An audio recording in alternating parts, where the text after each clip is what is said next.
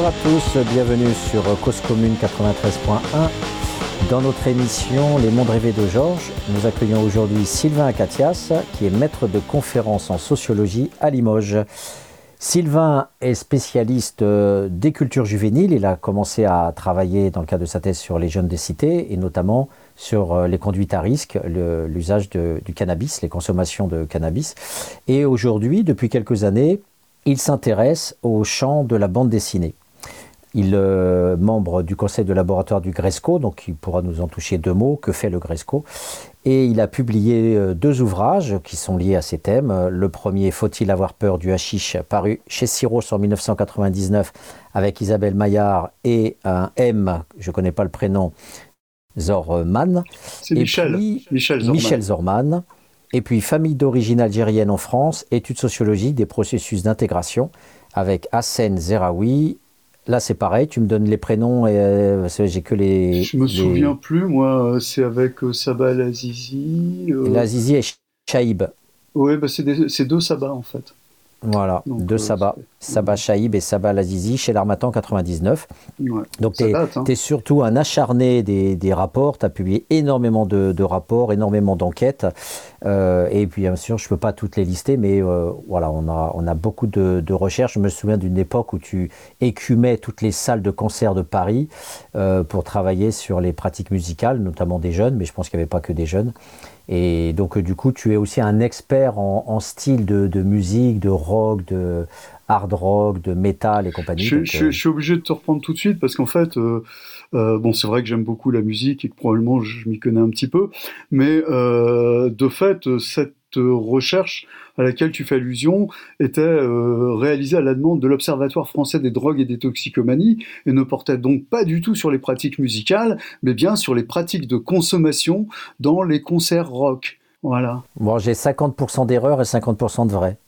Bah oui, c'est la théorie de la bouteille à moitié vide, à moitié pleine. Hein. tu t'en sortiras toujours comme ça. bon, en tous les cas, tu avais un, grâce à cette enquête, tu as, pu effectivement euh, parfaire ton, ton, savoir sur les différents groupes qui, qui écumaient les, salles parisiennes.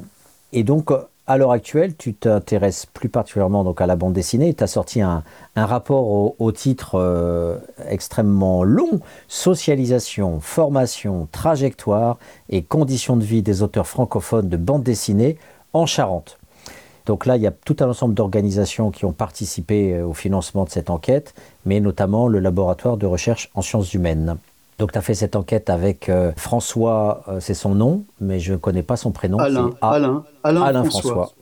Voilà, qui est chercheur en histoire visuelle contemporaine. Voilà.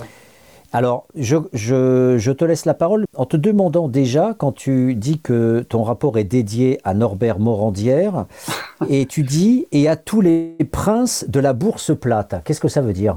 Bon, euh, en fait, Norbert de la Morandière, enfin Morandière, pardon, euh, plus connu sous le nom de Norma, est un dessinateur de bande dessinée qui nous a quittés cette année. Donc, euh, il est décédé, en fait, simplement.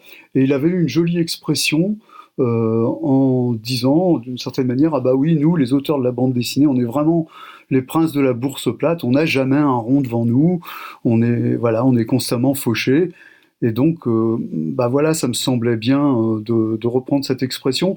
Et il se trouve qu'en fait, on avait publié à mi-chemin de l'enquête à peu près un tout petit article dans la revue Éclairage, qui est la revue de l'ALCA, donc qui est en fait l'agence du livre et de la culture de Nouvelle-Aquitaine. Et euh, on avait donné pour titre à, ce, à cet article Les Princes de la Bourse plate. Enfin, je me souviens plus euh, du titre exact, mais oui, on est toujours les, les Princes de la Bourse plate. Et donc voilà, c'était une petite dédicace. C'est un Norma, c'était vraiment un type très sympathique. Alors voilà, c'était un vieux dessinateur, et probablement que la plupart des gens qui pourront écouter cette émission euh, ne, ne, se souviennent pas ou très peu de ce qu'il a pu faire. Mais il avait été l'auteur notamment de Captain Apache, euh, qui avait été publié dans Pif Gadget. Donc voilà simplement pour euh, le dire comme ça. Mais euh, donc voilà, il y a parfois, enfin les auteurs forcément sont des gens qui, qui parlent relativement bien, et il y en a beaucoup qui ont un sens de la formule assez aigu. Donc euh, les princes de la bourse plate, bah, ça voulait bien dire ce que ça veut dire toujours. Les auteurs sont pauvres. ça nous, voilà, ça nous donne le thème aussi des mondes rêvés de Georges, puisqu'on est un peu sur la thématique pauvreté, précarité. On va, on va y revenir, mais ce que je voulais savoir, c'est par rapport à, à ton point d'arrivée sur la bande dessinée, c'est le point, le point commun, c'est quoi? Ce sont les cultures juvéniles ou bien c'est un intérêt qui n'a rien à voir avec les enquêtes euh, passées? C'est compliqué à expliquer, mais euh, alors non, ça n'a strictement rien à voir avec les cultures juvéniles, même a un secteur de croisement, puisqu'on le sait, bah, il y a beaucoup de, jeunes qui lisent de la bande dessinée. L'arrêt principal de la bande dessinée chez les lecteurs, c'est à l'âge de 15 à 16 ans à peu près, hein. et ce sont, on va dire, plus de 90% des jeunes ont lu de la bande dessinée pendant leur enfance. Donc voilà, enfin, c'est vraiment quelque chose de conséquent. Donc euh, évidemment, il y a une intersection, mais euh, non. Euh, globalement, alors ça fait longtemps quand même que je travaille sur la bande dessinée, ça fait, je pense, une quinzaine d'années à peu près. C'est deux, euh, c'est un, enfin, je travaillais sur les cultures juvéniles à l'époque et comme je m'intéressais quand même à la bande dessinée, alors il faut que je le dise comme ça, j'ai fait plein de choses, tu l'as dit. Donc j'ai travaillé d'abord sur les jeunes de cité, j'ai travaillé ensuite sur les conduites à risque. En arrivant, donc, je suis en poste à Limoges, plus précisément à ce qu'on appelait avant les instituts universitaires de formation des maîtres, les UFM, et puis ensuite ça s'est appelé les INSPE, pardon, les SP, et puis ensuite les INSPE. Voilà, ça, change de nom, mais en fait, on fait toujours à peu près la même chose, c'est-à-dire qu'on forme des, les futurs enseignants et les futurs conseillers principaux d'éducation en ce qui me concerne. Mais euh, de fait, donc, quand je suis arrivé à Limoges et que j'avais affaire aux enseignants, ça me semblait bien de travailler sur euh, les cultures juvéniles parce que souvent, eh bien, ce sont des cultures qui bougent énormément, très très vite, et les enseignants, parfois, avaient une idée assez préconçue de leur euh, public. Donc, euh, j'ai essayé de, faire des recherches en allant dans ce sens-là. Et puis, à un moment donné, bon, alors, faut que, faut que je dise ça quand, quand, je parlais de tous les sujets sur lesquels j'avais travaillé. Je peux pas dire que j'ai eu à aucun moment une véritable connaissance antérieure ou même un intérêt euh, antérieur pour tous ces sujets. Euh, je m'intéressais pas spécialement aux cités, euh, je me suis, bon, les conduites à risque, euh, forcément, comme la plupart des ados, j'ai dû en avoir. Euh, enfin, j'en ai eu, j'en suis à peu près sûr. Donc voilà. Mais en dehors de ça, j'avais pas d'intérêt particulier pour ça, et j'avais même pas d'intérêt particulier, dois-je dire, pour les cultures juvéniles. Moi, je pense que les, cette tendance de la sociologie a toujours s'intéresser à à ce qui est proche de nous, c'est pas toujours un, un, très bon moyen de gérer sa distance à l'objet. Donc, euh, mais là, il se trouve qu'en fait, je suis un grand amateur de bande dessinée. Euh, j'en lis depuis tout petit, j'en ai toujours lu. J'ai une, énorme collection de bandes dessinées. Et c'est la première fois, alors c'est bien parce que finalement, euh, bah, c'est probablement mon dernier objet de recherche. C'est la première fois que je travaille sur un, sur un objet avec lequel j'ai des affinités antérieures. Et donc, c'est comme ça que ça s'est produit. En fait, quelqu'un un jour donc à l'époque à l'IUFM, m'a demandé, m'a commandé une formation, enfin une demi-journée d'intervention sur la bande dessinée, sachant que je m'y connaissais un peu. Donc j'ai réalisé cette demi-journée euh, assez facilement. J'ai monté euh, donc le texte, je l'ai redonné, et puis bah, du coup ça a ouvert un peu de potentiel. J'avais rencontré, comme Angoulême n'est pas loin, euh, Benoît Bertou qui travaille sur la bande dessinée en allant aux universités d'été de la bande dessinée, mais là encore pour mon propre intérêt quasiment. Et puis, bah, peu à peu, euh, ça fait son chemin. On m'a commandé des choses, c'est-à-dire que notamment Benoît Bertou notamment m'a fait intervenir sur euh, le retraitement secondaire d'une grosse enquête sur le lectorat de bande dessinée. Donc, ce que j'ai fait. Et puis, bah, ensuite, j'ai continuer parce que bah, je m'apercevais que ça intéressait les gens et qu'on était très très peu de sociologues à travailler là-dessus. Et puis bon bah j'ai travaillé avec ce que je pouvais parce que pour un sociologue il n'y avait pas réellement, enfin à cette époque-là je n'avais pas les moyens de développer des enquêtes euh, où il y a vraiment du matériel humain si, si je puis dire. Et donc j'ai travaillé à partir des collections, des, euh, à partir de, de ce qu'on pouvait euh, voir émerger et puis toujours autour de ce premier thème qui nous a été un peu imposé par Luc Boltanski en sociologie, puisque probablement le premier article sur la bande dessinée euh, en sociologie, c'est celui euh, que Boltanski euh, a publié en janvier 75 dans le premier numéro d'Actes de la recherche en sciences sociales.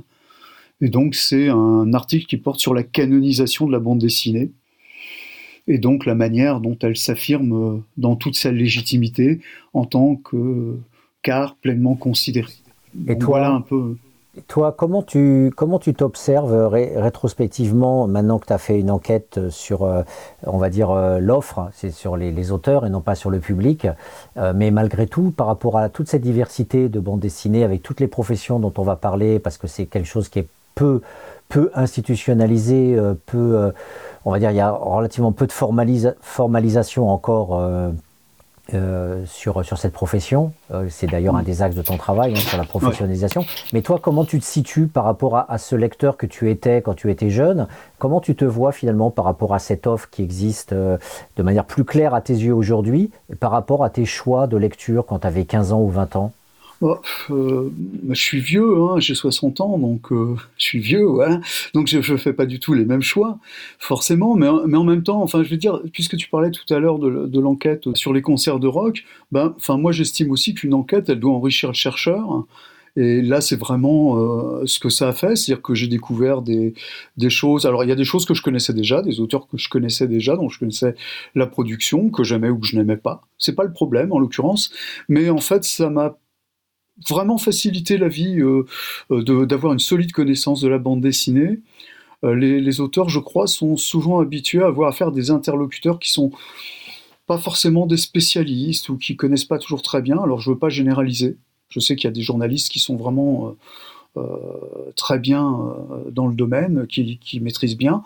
Mais c'est vrai que quand on enquête, bah, je, probablement le fait d'avoir une solide connaissance, de pouvoir, de savoir de quoi les auteurs parlaient quand ils faisaient euh, appel à leurs influences. Euh, j'ai pratiquement, euh, je crois que j'ai lu tous les auteurs avant de commencer un entretien. Hein, je, savais toujours ce qu'ils avaient fait. Donc, bah, évidemment, c'est une espèce d'attention probablement qu'on a. mais c'est ce qu'on fait de toute façon dans tous les cas. Quand on fait une enquête, on se renseigne, on essaye de poser les questions les plus appropriées. De, voilà. Mais moi, évidemment, j'ai appris énormément de choses. Et puis, bah, dans ma bibliothèque s'empilent de plus en plus d'ouvrages que probablement je n'aurais jamais lus euh, auparavant. Mais pas seulement à cause de l'enquête. Euh, à partir du moment où j'ai commencé à travailler sur la bande dessinée, hein, j'ai commencé à découvrir plein de choses très très différentes que probablement je n'aurais jamais lues. Donc oui, je suis un lecteur très très différent du lecteur euh, que j'ai été à 15 ou 20 ans. Et le fait de connaître euh, les œuvres euh, des gens que tu vas interviewer, euh, donc ça c'est plutôt gratifiant pour la personne qui sait qu'en face il y a quelqu'un qui est rentré un peu dans le champ en question, et puis en plus le champ qui concerne directement l'auteur. Donc ça c'est gratifiant, mais en même temps, comme c'est un, univers où il y a beaucoup de gens qui sont avec des égaux torturés parce qu'ils ne sont pas encore reconnus, est-ce que toi, quand tu allais les voir, ils étaient plutôt honteux d'être euh, euh, face à un chercheur universitaire, etc., alors qu'ils sont dans la précarité et, pas reconnus? Ou bien est-ce que finalement ça se passait relativement bien parce que justement il y avait ce travail aussi de lecture et de maîtrise de l'œuvre de l'auteur moi, franchement, ce que, tu dis là, ça fait appel à la, à la, théorie de Gérard Moget, comme quoi les gens se situeraient dans l'interaction. Ça rappelle aussi les travaux d'Altab. Hein. Mais moi, je crois plus du tout à ça. En fait, à l'heure actuelle, les gens sont complètement décomplexés. Ils, peuvent s'affirmer assez librement. Tu le sais, tu as travaillé sur les SDF. Tu vois bien comment, euh, finalement, euh, l'onérisme social vient compenser des choses. Probablement, les SDF eux-mêmes, ils sont pas toujours dupes de leurs propres propos. Ils se doutent bien, bon, ils y croient plus ou moins, et euh, euh, je pense que, bah, bien sûr, il y, a il y a un récit, probablement de la carrière de l'auteur, qui se met plus ou moins en scène, ça c'est vrai, mais c'est probablement vrai de moi au moment où je réponds à tes questions, donc il faut essayer de prendre de, la distance par rapport à ça. Mais en tout cas, moi j'ai toujours été euh, relativement bien accueilli. Alors il faut que je dise deux choses. Euh, la première, c'est que mon collègue Alain François, il n'est pas seulement chercheur en histoire visuelle, c'est aussi un angoumoisin euh, qui habite à Angoulême depuis très longtemps, qui passe son temps en tant que photographe à se déplacer chez les auteurs pour les photographier, et qui donc bah, connaît énormément d'auteurs. Et forcément, ça a facilité l'entrée sur le terrain très clairement. Donc les auteurs, bah, ils nous ont relativement bien accueillis. Euh, même ceux qu'on ne connaissait pas, en fait, c'est souvent moi qui ai pris les contacts avec ceux qu'ils ne connaissaient pas. Bah, euh, par exemple, Norma, dont je parlais tout à l'heure, euh, quand je l'ai appelé, c'est tout juste, enfin, j'ai pris des notes très très vite parce qu'au téléphone, il m'a déjà dit plein de choses qui étaient hyper intéressantes. Hein. Il avait envie de parler. Les auteurs, en fait, les auteurs de bande dessinée, on leur demande pas souvent de parler d'eux-mêmes je veux dire, on a plus de chances d'entendre un auteur euh, de, je veux dire, de, livres sérieux. J'ai croisé un jour une petite, enfin deux petites filles euh, dans le rayon bande dessinée euh, d'une grande librairie, et il y en a une qui regardait les bandes dessinées, et l'autre a dit à sa sœur "Non, mais moi viens, je vais voir les vrais livres." Et donc ça m'a fait sourire, et je lui ai dit "Mais ma chère demoiselle, les bandes dessinées, ce sont des vrais livres." Mais ce que je veux dire, c'est que oui, par rapport aux livres, euh, il y a quelque chose qui se joue et ils sont pas du tout habitués à ce que quelqu'un s'intéresse à eux.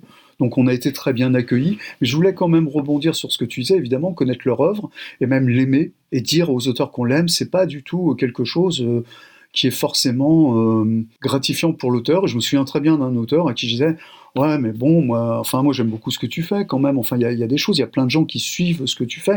Et il m'a répondu, et je m'en souviens très très bien Ouais, bah les compliments, c'est pas ce qui nourrit son homme. Et euh, voilà. Je pensais notamment à ça euh, par rapport à quand tu cites quelque chose qui m'a complètement étonné, quand tu cites Uderzo qui dit qu'il n'osait pas dire qu'il faisait de la bande dessinée, qu'il en avait honte dans ton introduction.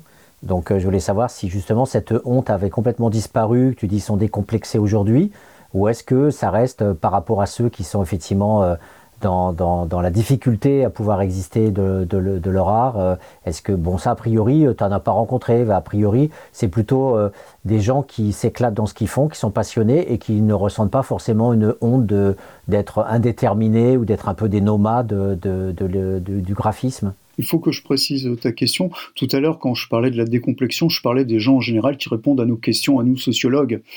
Euh, ça a bien été noté. Je pense que Bernard Lahire en parle très très clairement. Euh, euh, dans deux ou trois de ses ouvrages, mais effectivement, quand on va interroger les gens, ils n'hésitent pas du tout à contredire le sociologue et se laissent pas du tout comment dire, euh, ils n'ont pas la, reconnaissance d'un niveau d'études ou d'un statut social. Et c'est vrai aussi des auteurs.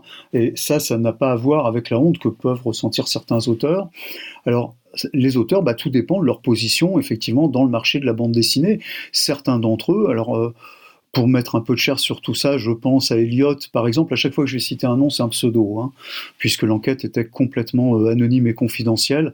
Peut-être que j'aurai l'occasion d'expliquer pourquoi, mais c'est important. Donc Elliot, par exemple, bah, il parle très clairement, très franchement, mais en même temps c'est un jeune dessinateur. Il avait déjà publié, mais essentiellement sur un site qui s'appelle Grand Papier, qui publie des œuvres donc de très jeunes dessinateurs, et puis dans quelques fanzines, largement assez pour qu'on considère qu'il était un, auteur au sens où nous, on avait décidé de considérer le terme d'auteur. Euh, mais euh, clairement, à certains moments, il parle bien du fait que bah oui, euh, il a honte vis-à-vis du milieu angoumoisin parce que, alors il le dit pas comme ça, il dit pas j'ai honte, mais il dit je me sens pas légitime, je vois bien, il y en a des autres, ils publient, moi j'ai encore rien publié, alors sortir de chez moi, à quoi ça sert pour rencontrer les gens et leur dire que bah voilà, j'ai toujours pas signé de contrat, oui, non, je pense qu'en fait, euh, bien sûr, il y a des reconnaissances symboliques qui sont importantes, et notamment pour les plus jeunes. Et puis on sent bien aussi, pas en termes de honte, mais en termes de frustration probablement, chez ceux qui ont publié, j'ai interrogé des auteurs qui ont parfois 20 albums derrière eux, et qui euh, bah, disent, euh, ben, bon an, mal an, enfin voilà, j'arrive à me faire le SMIC ou un peu plus du SMIC. voilà, c'est vrai que par rapport au temps de travail, euh, souvent, ils travaillent, euh, bah, on va dire, euh, tous les jours, parfois le week-end, parfois le soir quand il faut finir. Donc, évidemment, on ne leur paye pas d'heures supplémentaires. donc il y a un peu cette frustration de ne pas être reconnu dans l'espace éditorial, de ne pas avoir des hits, si j'ose dire, c'est-à-dire des grosses ventes. Mais à l'heure actuelle, moi j'ai... Alors c'est aussi un, un, effet probablement, à Angoulême, on a des, de très bons auteurs, des auteurs très sérieux qui vendent très correctement, mais on n'a pas des grandes stars, on n'a pas, euh, je sais pas, des Blins, des Trondheim, euh, euh, des Giraud, bon, il est mort, mais voilà, enfin des, gens de cet acabit-là. Donc effectivement, ce sont des gens qui à la fois font un travail très sérieux, mais qui proportionnellement à l'effort qu'ils déploient, n'ont pas la reconnaissance qu'ils seraient en droit d'attendre. Mais ça, c'est lié à autre chose. C'est lié aussi au marché de manière générale, c'est-à-dire à la surproduction, au fait que les éditeurs se déchaînent euh, pour essayer d'avoir un catalogue euh, qui soit euh, très développé, avec plein de gens aussi qui voient que la bande dessinée, c'est un secteur de l'édition qui marche encore bien, donc il faut y aller. et parfois qui sont des gens qui sont un peu amateurs, hein. on en connaît quand même un certain nombre, et d'ailleurs qui ferment assez vite, mais quand ils ferment, en général, bah, ils entraînent dans leur chute les auteurs qui n'ont pas pu rétribuer. Donc voilà, enfin, il y, a plein de choses comme ça qui se passent, qui font aussi que globalement, à l'heure actuelle, un auteur a plus de chances de, vendre 1000 ou 3000 albums que 30 000 ou 40 000. Donc, si tu veux, tu parlais du Derzo, mais Uderzo, moi je ne sais pas combien se vendent les Astérix, mais c'est monstrueux, quoi.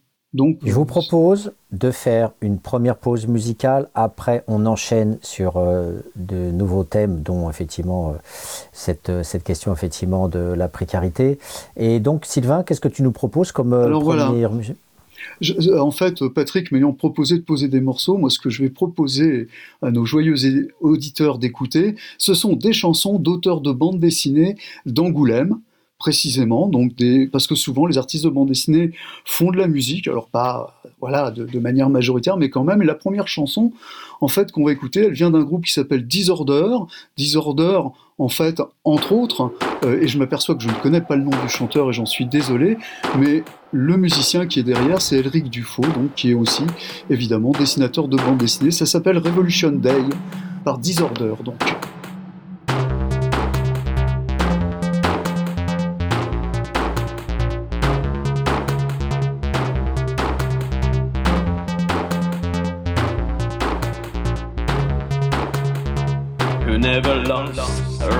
Prepare the coronets to find.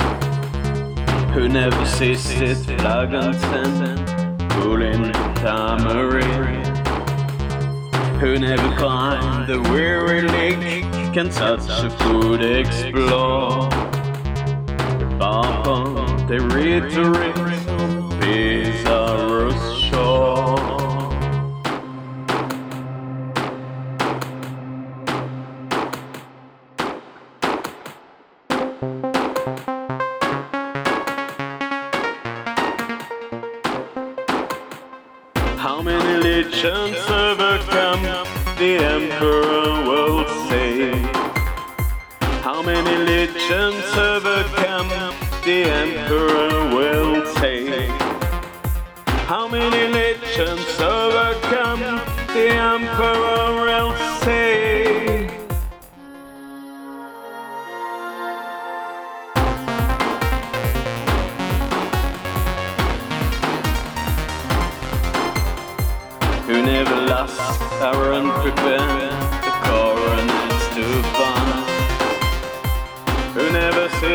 with Laganson, pulling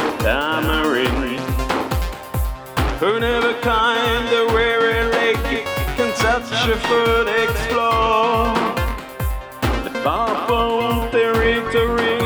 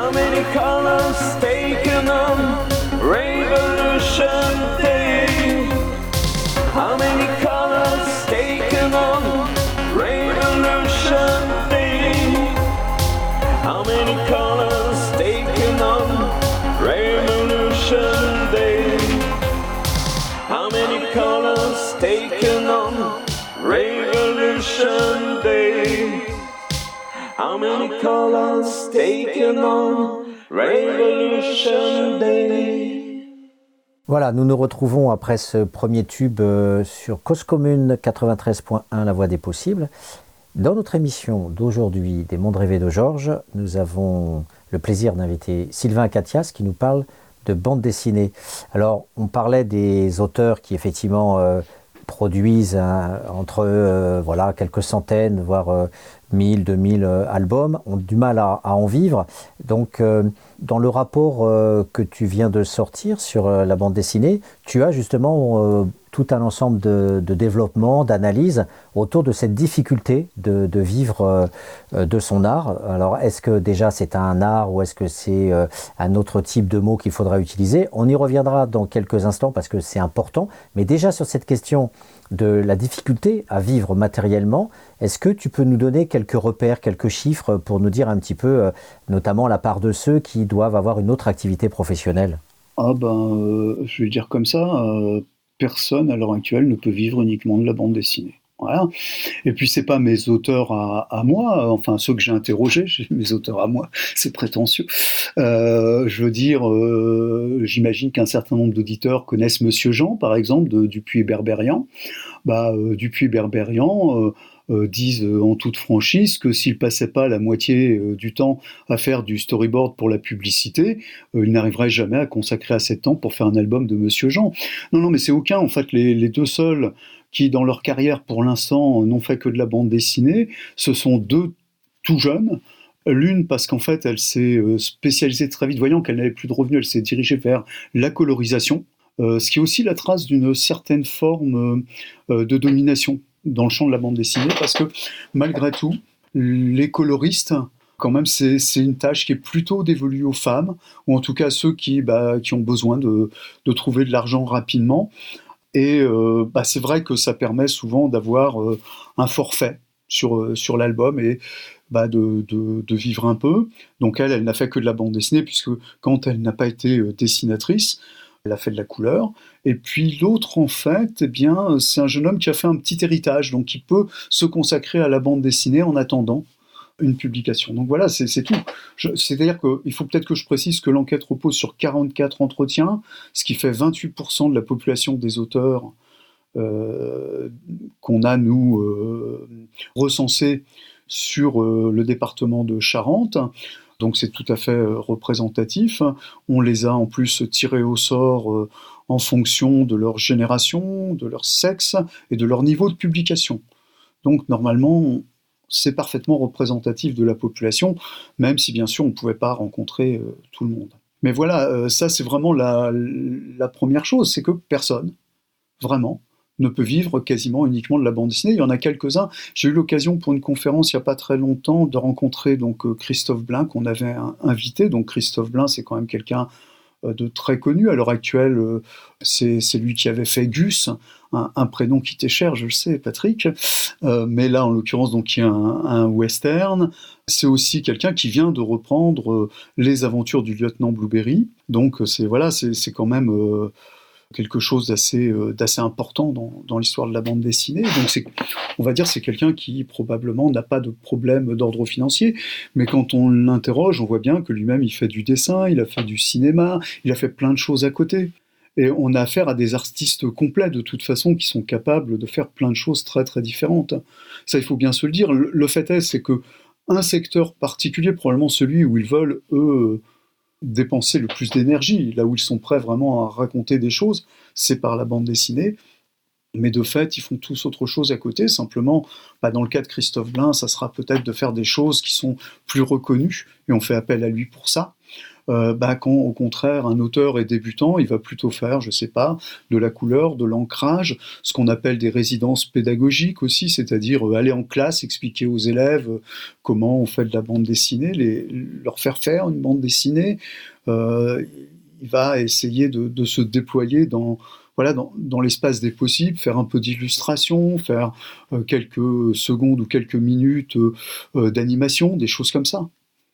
Ça, c'est dans le domaine encore, euh, je dirais, de, des satellites et de la périphérie par rapport au cœur du métier. Mais est-ce qu'il y en a, euh, est-ce que tu, sais dans ton échantillon, euh, s'il y en a qui bossent chez, chez McDonald's ou qui sont animateurs de centres aérés, donc dans quelque chose qui est radicalement différent de leur activité?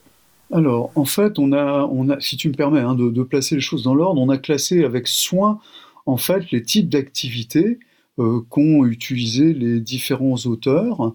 Et euh, c'est marrant parce que là, je suis en train de, réaliser la synthèse pour nos partenaires. Si on va faire une synthèse plus courte, parce que 400 pages, c'est quand même un peu difficile à, compulser de manière exhaustive.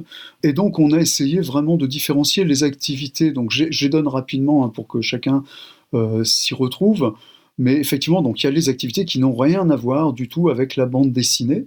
Et puis ensuite, on a ce qu'on a classé comme étant des activités connexes et des activités annexes. Alors, en fait, ça veut dire quoi? Les activités connexes, c'est comme tu viens de le dire, celles qui sont très proches du cœur de métier.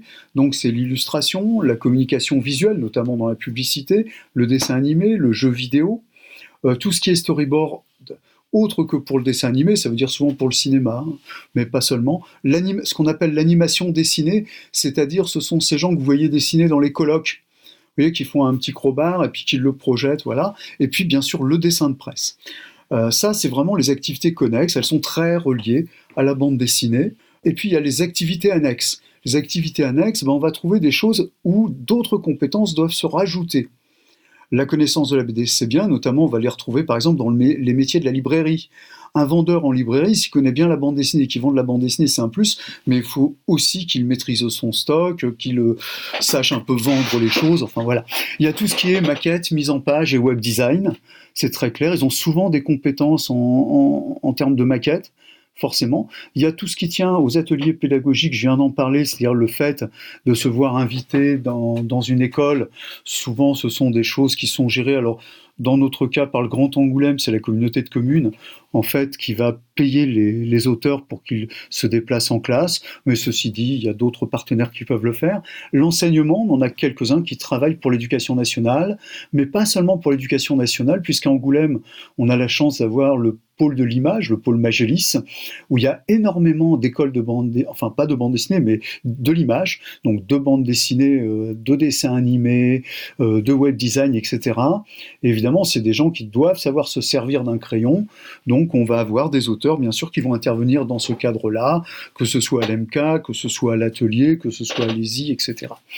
Euh, il y a tout le domaine de l'édition, parce qu'on voit par exemple des, gens qui ont travaillé dans la bande dessinée qui au bout d'un moment bah, décident de se publier eux-mêmes. Donc on a au moins, dans l'échantillon, on a au moins trois ou quatre éditeurs hein, qui sont aussi des dessinateurs. Il y a les dessinateurs les plus connus et les plus reconnus qui peuvent faire quand même quelques conférences ou des communications sur le métier. Alors ça, ça touche pas la majorité, mais c'est payé souvent dans les festivals, là où la dédicace n'est pas payée, la conférence, elle, l'est. Et puis, il y a enfin, mais ça touche très très peu de gens, l'exposition, euh, quand euh, il s'agit vraiment d'exposer ses propres œuvres et, et que c'est un moyen pour vendre quelque chose. Et donc, pour répondre directement à, à ta question, donc au-delà de ces activités, il y a effectivement tout ce qui n'a aucun lien en fait, avec réellement la, bande dessinée. Et si on regarde vraiment, bah, c'est en début de carrière que ça s'utilise le plus. Euh, que vraiment les, les gens, euh, comment dire, euh, vont vraiment essayer de développer des activités autres. Et là, on a quand même des choses. Alors, ceci dit, bah, je vais te donner donc les chiffres indirectement. pour la génération en fait de ceux qui sont nés entre 40 et 59, il y avait à peu près 40% euh, d'entre eux qui avaient fait des activités autres. C'est des activités en tout début de métier. On a très peu d'auteurs hein, de ces générations-là. Donc évidemment, euh, c'est faible. Mais ce sont des gens souvent qui, par exemple, euh, Norma, dont je parlais tout à l'heure, bah, lui a commencé notamment en faisant, à côté de ses activités de dessin, de la vente. Hein, il a travaillé dans la vente. La génération de ceux qui sont nés entre 60 et 79, c'est beaucoup moins important. C'est 25% d'entre eux qui ont fait des activités autres. Et c'est lié au fait que la bande dessinée était, au moment où ils ont démarré, demandait plus de choses. Et c'est surtout lié au fait qu'ils étaient à Angoulême et qu'à Angoulême, à l'époque, il y avait beaucoup, beaucoup d'ateliers, pardon, de, de, studios de dessin animé qui étaient en train de se développer. Et à l'époque, le dessin animé, c'était pas hyper technique. Ça veut dire que n'importe qui qui savait à peu près dessiner pouvaient rentrer dans un studio de dessin animé. Et donc, au lieu de faire des activités autres, eh ben, ils rentraient dans les ateliers de dessin animé. Et puis, ça leur permettait de gagner leur vie euh, pendant ce temps-là. Et par contre, si je prends les générations des plus jeunes, donc euh, ceux qui sont nés entre 80 et 99, eh bien, c'est 65% d'entre eux qui ont au moins fait des activités totalement autres, totalement différentes. Alors on retrouve une grande variété euh, de la vente, bien sûr. Euh, tu parlais de la restauration, bah, de la restauration évidemment, euh, du garniennage, beaucoup d'accueil aussi parce qu'ils utilisent beaucoup les ressources locales. Donc on les retrouve par exemple dans les différents musées, ouvreurs au cinéma ou au théâtre, enfin ce genre de choses là. Ils font beaucoup de choses à côté. Et si tu euh, regardes ce, type de choses-là, tu vois bien qu'en fait, au contraire, si on prend ceux qui ne font que des activités connexes, c'est-à-dire celles qui sont le plus proches du métier, eh bien, pour la première génération, les plus âgés, ce n'est entre 40 et 59, c'était 40% d'entre eux. Pour la seconde génération, ceux qui sont nés entre 60 et 79, eh bien, ça n'est plus que 25% d'entre eux, un quart de l'échantillon. Et puis, pour les plus jeunes, ça n'est plus que 9% d'entre eux. Donc ça veut dire qu'en fait, au fur et à mesure, l'insertion est plus difficile et plus éloignée du cœur de métier. Autrement, on, peut le dire comme ça, ça, signifie que globalement, pour les plus jeunes, il est de plus en plus difficile d'entrer dans la bande dessinée ou même dans ce qu'on pourrait appeler le secteur de la narration graphique, c'est-à-dire tout ce secteur des activités euh, connexes, tout ce qui est vraiment très proche de ce qu'ils peuvent faire par rapport à la bande dessinée. Est-ce que je vais, employer une, une image euh, vraiment euh, proche du raisonnement par l'absurde, mais qui, qui aide à, à, saisir ce que j'ai envie de te poser comme question euh, Primo Tu ne peux pas me la poser directement, ça serait plus simple. Bah, je, je, sais pas si va être clair. Je vais te la poser directement, on va voir si c'est clair. Est-ce est que, en fait, ceux qui subsistent sont des survivants et que tous ceux qui euh, ont été jeunes à une époque et qui seraient vieux aujourd'hui ont disparu et, donc, on les a perdus. Et donc, de ce fait, ceux qui étaient dans la précarité à la base, finalement, ont eu peu de chances de poursuivre des étapes vers l'insertion professionnelle, de devenir euh, reconnus, d'être dans des activités pleines et entières d'auteurs ou dans des activités connexes ou annexes, et donc de ce fait ont totalement disparu de la bande dessinée. Donc en fait, sur 100 000 personnes qui seraient prêtes à faire de la bande dessinée, euh, ceux qu'on aurait dans les tranches d'âge les plus âgés sont que des survivants, et, tous ceux qui seraient précaires à la base, massivement, euh, meurent socialement parlant. Bon, alors d'abord, on ne meurt pas comme ça socialement parlant, me semble-t-il. D'abord, il faut que je revienne sur peut-être sur le, la question des compétences. Hein. Euh, les auteurs, souvent, sont des gens qui ont quand même énormément de compétences. Ça veut dire qu'ils peuvent euh, différencier, diversifier euh, leurs leur fonctions, arriver à trouver du travail ailleurs. Et effectivement, il y en a qui choisissent de partir euh, de quitter la bande dessinée. On en a dans l'échantillon. Je pense par exemple à une jeune femme qui euh, s'est tournée très délibérément en disant que finalement la bande dessinée l'intéressait euh, moyennement après avoir fait un cursus particulier. Elle s'est décidée plutôt justement pour les métiers de la maquette et ce genre de choses-là. C'est quelqu'un qui a fait ce choix-là. On est tombé là sur quelqu'un récemment qui va peut-être continuer à faire de la bande dessinée, mais qui se rend bien compte que la bande dessinée c'est plus viable. Là, je parle plutôt des plus jeunes. Hein, je remonterai après dans le temps. Qui, euh, elle, s'est décidée en fait pour l'éducation et donc euh, qui, euh, pour l'instant, fait de la vacation pour l'éducation nationale comme enseignante d'art plastique. Et je pense qu'elle est en train de se détacher de la bande dessinée. Elle en fera probablement encore un peu parce qu'un enseignant, il peut avoir du temps à côté pour le faire. Donc c'est tout à fait possible. Et puis je pense à un jeune homme qui lui avait eu la chance pourtant de signer une trilogie chez un gros éditeur, c'est-à-dire un éditeur euh, qui a une capacité euh, de publication nationale alors quand je dis ça, il n'y en a pas des tonnes, hein, ils sont 7 ou 8 en fait. Hein.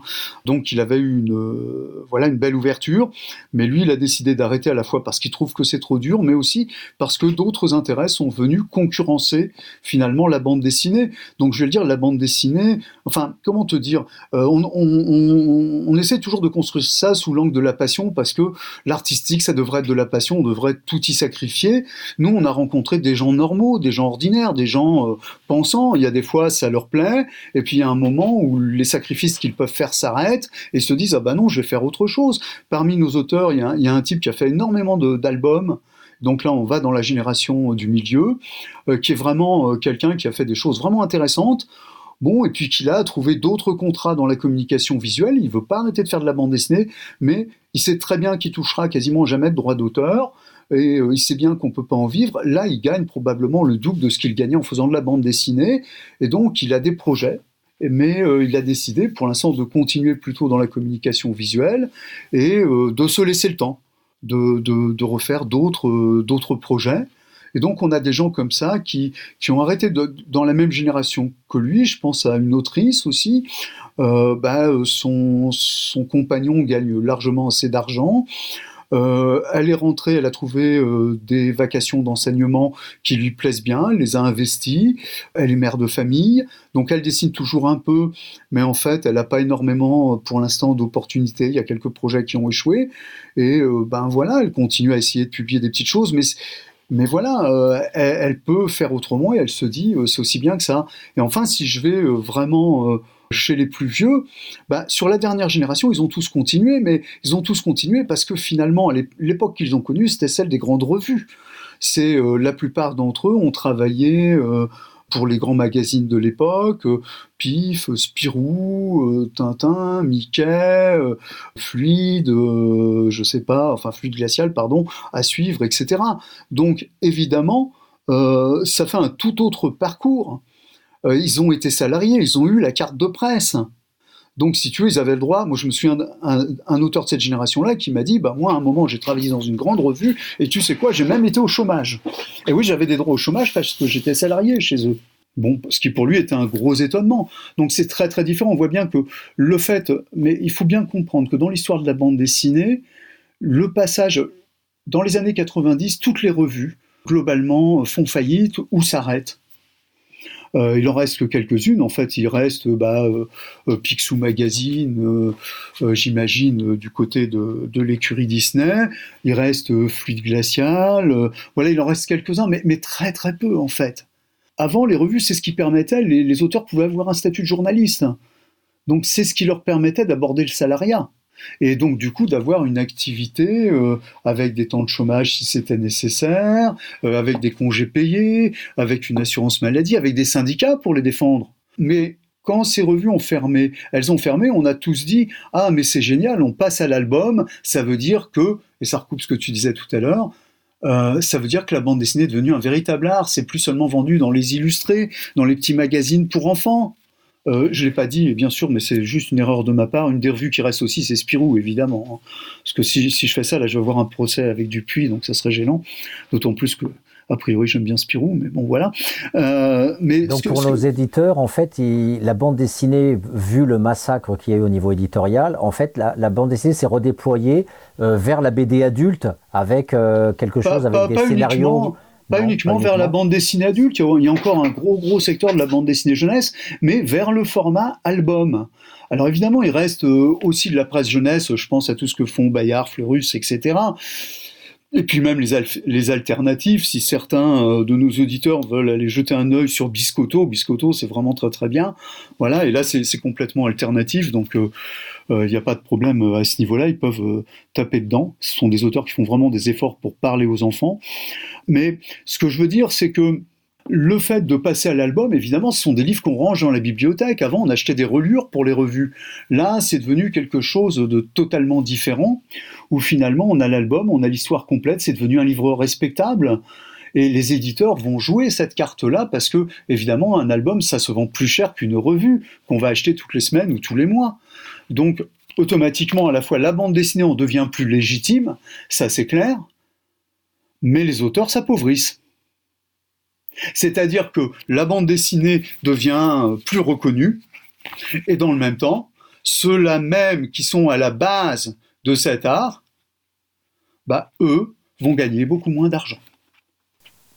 Hmm. C'est un phénomène que- historique. Ouais. Donc, euh, donc du coup, eff- effectivement, il y a une, une minorité euh, d'élus, malgré tout, vu que le marché s'est rétréci quand même. Le marché s'est pas rétréci du tout. Non. c'est l'inverse. Le marché s'est énormément élargi. C'est-à-dire qu'à l'heure actuelle, ce que disent souvent les auteurs en plaisantant, maintenant, si tu veux pas être publié, c'est vraiment que t'as pas bien cherché. Parce que, de fait, tu as des éditeurs. Alors, tu as les grands éditeurs nationaux dont j'ai parlé tout à l'heure, euh, les historiques, bah, euh, Dupuis, Casterman, euh, Dargaud et Le Lombard. Derrière, tu as Delcourt, Soleil euh, et euh, plein d'autres qui, qui ont, on va dire, une grosse force de frappe qui font plus ou moins la promotion de leurs albums en fonction de leurs envies, mais euh, qui peuvent se permettre parfois de publier presque à perte un album en disant, parce que de, toute façon, euh, ils arriveront à un moment ou à un autre, enfin ça coûte tellement peu cher un auteur que globalement, euh, même s'il vise euh, 2000 albums, euh, on ne paiera jamais de droits d'auteur dessus, il suffit donc de payer les avances sur droits d'auteur, et puis si ça fait un flop, ça fait un flop. Et donc ce qui fait qu'il y a des albums qui sortent en euh, 15 jours des étals des libraires. Il y a des albums, on les voit dans les étals des supermarchés qui sont soldés. Mais qu'est-ce qu'un auteur peut toucher sur un album qui est vendu en opération promotionnelle à 2,50€ Si tu veux, le, vrai problème, il- est là. Le marché s'est élargi. Et si tu veux, donc au-delà de ces grands éditeurs nationaux dont je parlais, bah, si tu veux, tu as des éditeurs de moyenne taille, tu as des éditeurs qui sont spécialisés jeunesse, tu as des éditeurs, ceux qu'on dit indépendants, mais qui en fait sont plutôt des éditeurs qui font des très petits tirages, qui font souvent des ouvrages de très bonne qualité. Je pense, je vais citer des noms, mais euh, je, suis, désolé pour ceux que j'oublie, mais je pense à Cornelius, au Requin Marteau, à ça et là, euh, des gens comme ça qui, sont, qui font un travail de, de haute qualité, et, mais qui en même temps euh, vendent peu, globalement. Je veux dire, je sais pas si, euh, si euh, ça et là euh, tiendrait le choc s'ils n'avaient pas d'Herf Bagderf dans leur écurie. Donc en fait, est-ce que c'est le marché qui s'élargit ou c'est l'offre qui s'élargit? Parce que finalement, Bah, tu dis c'est- c'est les petites quantités. Bah oui, mais si tu veux, le marché s'élargit parce que globalement, il touche de plus en plus, euh, malgré tout, enfin, il s'ouvre, si tu veux, à un public de plus en plus large. Il y a à la fois les enfants, bien sûr, qui euh, sont toujours euh, dans le jeu, les adolescents, même si finalement, au final, et c'est peut-être là qu'est le problème, ils sont peut-être un peu moins touchés puisque c'est l'âge auquel ils arrêtent de lire de la, de la bande dessinée. Il y a le fait aussi que on trouve beaucoup plus de bandes dessinées adultes qu'auparavant euh, à la fois du côté du roman graphique, mais aussi de l'album traditionnel, euh, avec aussi des tout petits tirages, mais d'albums plus artistiques. Il faut le dire comme là. C'est, quand je dis plus artistique, ouais, non, c'est pas le bon terme. Plus plus expérimentaux, plus tournés vers les arts contemporains, vers des narrations euh, euh, plus exigeantes pour le lecteur. Je précise ça parce que les auteurs, quand je dis plus exigeants, ils pensent que ça veut dire que ça manque d'exigence pour eux. C'est pas vrai. En fait, c'est pour le lecteur que ça demande plus d'exigence. C'est-à-dire qu'il faut aller chercher vraiment euh, dans l'ouvrage, dans la narration, euh, ce qui est dit. la manière dont ça s'affirme. Il y a des choses très très fines parfois. Donc, ce que je veux dire, c'est que si tu regardes le lectorat adulte à l'heure actuelle, le lectorat adulte, c'est essentiellement des gens qui ont un niveau bac plus 3. Hein, je veux euh, voilà. Et donc, ça veut dire qu'en fait, globalement, on a deux gros lectorats. Un lectorat jeunesse, jusqu'à 15-16 ans, qui abandonne ensuite, et puis ensuite un lectorat adulte plutôt euh, disposant d'un solide niveau de diplôme. Mais quand je parlais d'élargissement, il faut aussi se dire que si le marché s'est élargi, c'est aussi parce qu'il s'est ouvert aux productions étrangères. Et notamment, on ne peut pas ne pas en parler au manga, qui a quand même fait un tabac quand même pendant 20 ans, et à l'heure actuelle, on va dire que le marché du comics a quand même tendance à s'élargir un peu, avec le fait aussi que euh, le, on va dire le succès des films de type, euh, appartenant aux univers Marvel ou DC, euh, mais même aussi à d'autres niveaux. Je pense par exemple à une petite maison d'édition qui s'appelle Bliss, qui ne publie à ma connaissance, ils font, je crois qu'ils font un peu de, euh, de creator owned maintenant, mais euh, qui ne publient quasiment que ce qui sort de chez Valiant, qui est un petit, un, petit éditeur, j'exagère un peu, qui est un éditeur de taille moyenne euh, aux États-Unis, mais ça veut dire qu'il y a un marché aussi pour le comics. Donc, si tu veux, c'est un milieu où il y a beaucoup de possibilités, mais qui, qui est aussi excessivement concurrentiel. Donc, ça veut dire que pour connaître le succès là-dedans, c'est très très difficile pour rajouter à ça, il y a encore un autre élément, bien sûr, il y a Internet. Et Internet permet à certains auteurs de se faire reconnaître. J'imagine que parmi les gens qui nous écoutent, certains doivent connaître l'homme le plus stressé du monde, et ils savent bien que bah, euh, s'il n'y avait pas eu de publication Internet, il n'y aurait pas eu de publication en album.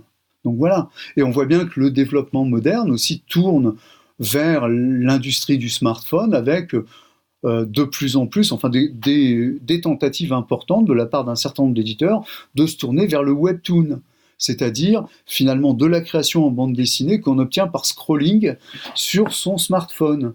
Voilà. Et donc, tu peux nous expliquer le scrolling? Bah, le scrolling, euh, mon cher Patrick, c'est le simple fait de faire défiler en fait son écran comme un parchemin, scroll, hein, tout scroll, donc faire défiler, et on fait défiler finalement la bande dessinée, donc qui commence en haut, et puis on remonte les, cases au fur et à mesure et on lit dans ce sens-là. Donc en fait, au lieu d'avoir une bande dessinée qui est construite de manière horizontale, elle est construite de manière verticale. Il y en a pas eh ben, je hein, découvre, cher Sylvain, je découvre tout cela avec, euh, voilà, avec curiosité, comme un alien. Euh, je voudrais savoir si on peut faire une deuxième pause musicale et qu'est-ce que tu nous proposes? Alors là, je suis désolé, mais je voulais absolument passer ça. Ça va faire plaisir à un de mes auteurs euh, qui va se reconnaître, dont je ne vais pas donner le nom. Je vais juste vous dire que ce que vous allez entendre, ça appartient à un genre très difficile d'accès du métal. Euh, donc c'est un groupe qui s'appelle Grunt Grunt.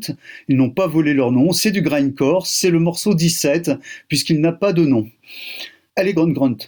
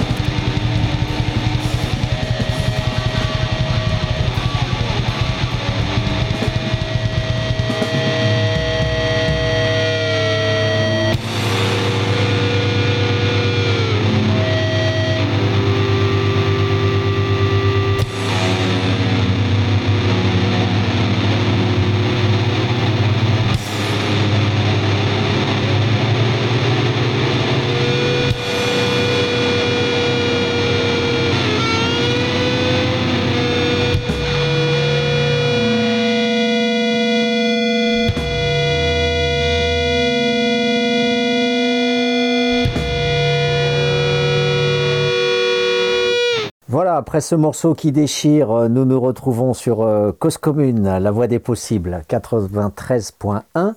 Aujourd'hui, dans notre émission Les Mondes Rêvés de Georges, nous avons comme invité Sylvain Acatias qui nous fait découvrir euh, les coulisses de la bande dessinée, qui sont les hommes, qui sont, quelles sont les femmes qui se cachent euh, derrière, euh, derrière cette production artistique. Alors il est vrai qu'on ne parle très peu de la production artistique en tant que telle. Sylvain nous donne quelques titres de temps en temps, des styles aussi qui, qui existent, mais on s'intéresse essentiellement donc à, à, l'être qui, qui fabrique. Et, donc je voulais te demander par rapport à, à, l'image qu'on peut avoir à l'extérieur, en tout cas ma façon euh, d'amateur de, voir la bande dessinée, euh, j'ai l'impression qu'effectivement ce sont des, gens qui, un peu comme le cinéma, où on, se demande si on va pouvoir en vivre, si on va pouvoir euh, exister à travers ce, milieu finalement très exigeant et, où il est difficile d'être connu et de vivre de, son, métier. Et donc dans cette optique-là, je voulais te demander, dans ton rapport, tu parles des écoles de formation, est-ce que la professionnalisation, ça, ça aide finalement euh, à avoir euh, une place quelque part ou bien est-ce que c'est un assignat scolaire? Bon, ok, je vais essayer. C'est compliqué, mais je vais. Euh, alors, il y a un certain nombre d'écoles de bande dessinée en France. La plupart sont privées. Alors, je ne vais pas citer les noms, elles sont faciles à trouver. Donc, ça coûte très cher. Ce qui fait aussi que les gens qui arrivent, bon, moi évidemment, j'ai rencontré plutôt des gens de l'école européenne supérieure de l'image, donc l'ESI, euh, qui est CISA Angoulême, mais euh, en fait, l'ESI, l'école supérieure euh, de l'image, c'est en fait une école des beaux-arts, hein, assez classiquement, sauf qu'elle s'est spécialisée effectivement vers l'image.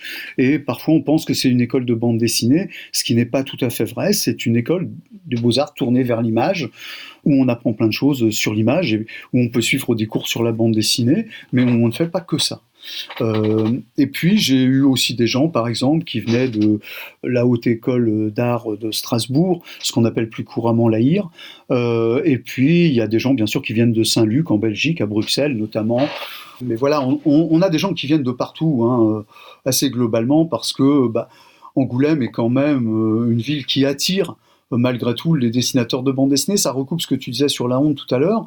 En fait, c'est simplement il y a plusieurs auteurs qui l'ont dit, bah ouais, c'est bien quand tu es en Angoulême, quand tu rencontres une autre personne dans la rue, bah, euh, et que tu lui dis que tu fais de la bande dessinée, elle te dit pas d'un grand air désespéré et t'arrives en vivre, elle, te demande ah bon et tu fais quoi comme euh, type de bande dessinée? C'est intéressant. voilà, il y a, plus ce regard qu'on a parfois de, manière un peu étrange sur les auteurs.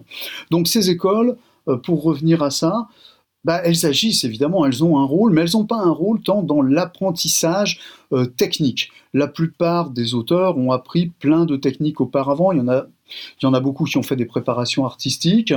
Euh, il y en a souvent qui ont déjà suivi des cours. Il y en a quelques-uns qui ont fait même euh, des cursus en fait d'art appliqué. Et globalement, c'est quelque chose d'assez délicat à décrire. L'apprentissage artistique aux beaux-arts parce que ça dépend d'une pédagogie extrêmement euh, euh, précise qui est ce qu'on appelle la pédagogie de l'autonomie. Et la pédagogie de l'autonomie, ça consiste essentiellement euh, à accompagner les étudiants dans leur démarche artistique. Donc parfois, évidemment, ils ont des travaux à faire, mais c'est peu coercitif, c'est-à-dire qu'en fait, on leur demande d'apprendre à parler de leurs œuvres, d'apprendre à, produire des œuvres, d'apprendre à euh, conceptualiser. Et puis, bah, sinon, tu as des cours d'histoire, des cours, enfin. Donc, de fait, on va le dire comme ça, c'est l'auteur vraiment qui est au cœur de sa propre production.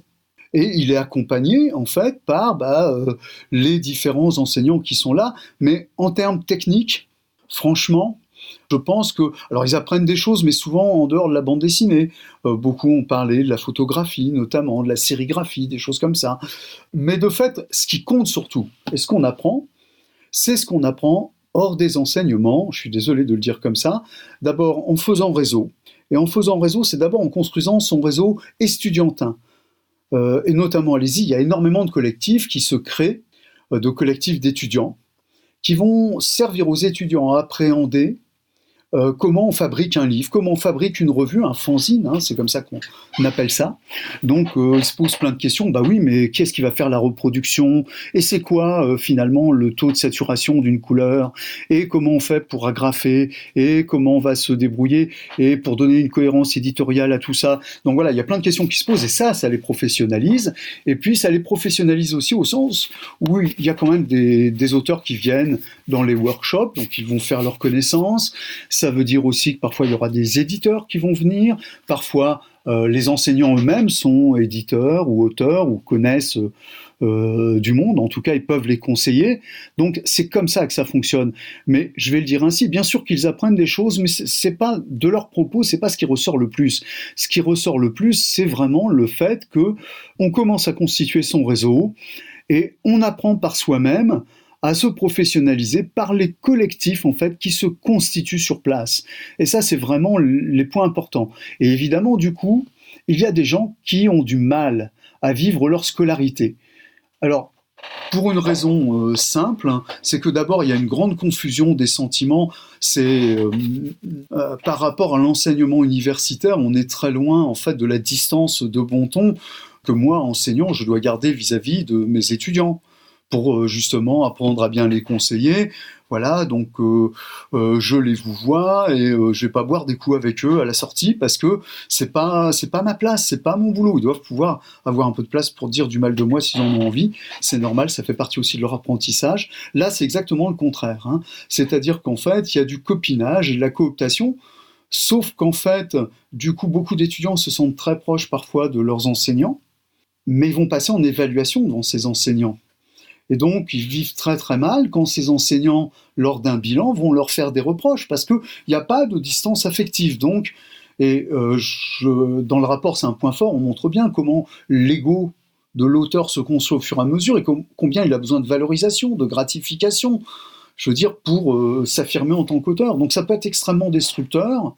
Et ça, c'est quelque chose de très très délicat à gérer. Et il y en a beaucoup qui ont des souvenirs en fait euh, d'écoles excessivement violentes dans les reproches qui pouvaient leur être faits, y compris pour certains de nos auteurs qui sont des auteurs affirmés à l'heure actuelle et qui publient beaucoup. Donc si tu veux, les écoles, euh, on a quand même quelque chose qui est, comment dire, un bilan qui est assez mitigé. Puis je dirais aussi qu'on ne prend pas en compte assez, parce que malgré tout, la plupart des jeunes qui viennent dans ces écoles sont plutôt issus des classes euh, euh, moyennes ou moyennes supérieures mais on a quand même des jeunes de plus en plus qui viennent des classes favorisées, défavorisées, pardon, et il y en a de plus en plus pour les jeunes générations, ce qui montre une certaine démocratisation en fait euh, de la bande dessinée et de l'envie d'en faire.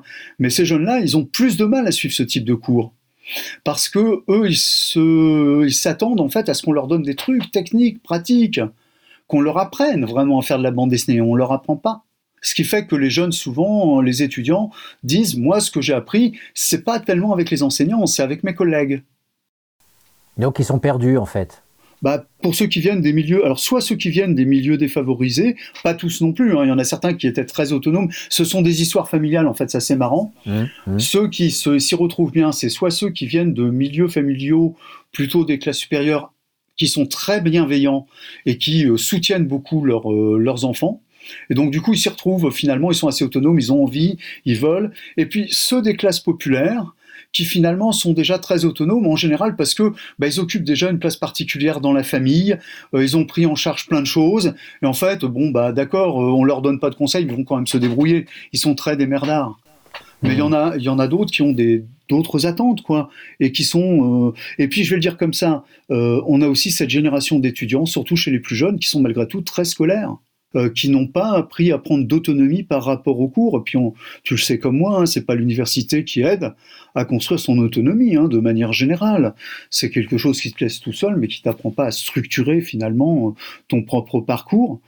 Et de fait, bah, eux, ils sont très très vite paumés. Donc tous ceux qui n'ont pas acquis justement une base d'autonomie qui leur permet de profiter pleinement de ces enseignements, et ben en fait, il souffre beaucoup pendant toute la durée de ses enseignements. Ouais. On retrouve quand même euh, le schème art pour art, où les classes moyennes sont quand même plus favorisées dans ses capacités à avoir un projet pédagogique autonome, et puis euh, les classes populaires qui sont plus défavorisées parce que euh, sont plus dans des, des modèles de, de, voilà, de transmission mécanique, même si tu dis que dans la famille, on peut aussi, dans les familles populaires, avoir des apprentissages d'autonomie. Ouais, ouais qui permettent oui. aussi voilà, à, à bah, pouvoir oui, se débrouiller soi-même. Bah, même, on va dire, euh, plus. Parce que si tu veux, ce qui permet euh, des deux côtés, euh, si, tu, si on est un peu caricatural, hein, parce que voilà, y a, si on va dans le détail, c'est un peu plus compliqué que ça. Mais pour ceux des classes moyennes sup et sup, en fait, c'est le caractère bienveillant finalement euh, des parents ou parfois aussi, parce que j'ai quelques cas quand même, des familles totalement brisées où, où les enfants sont obligés de prendre euh, très très vite en autonomie.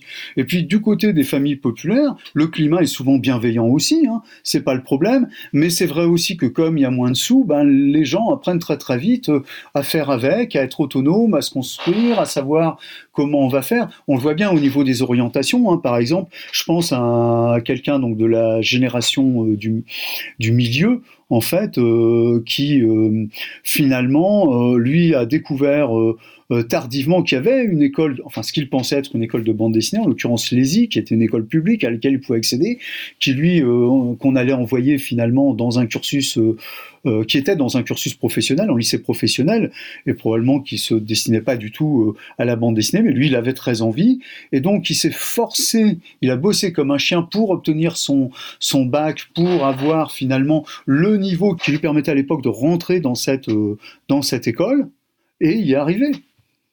Mais, en fait, on ne peut pas dire qu'il a été euh, aidé à un moment ou un autre, parce qu'effectivement, de classe populaire, si tu veux, il y avait personne qui pouvait l'aider vraiment.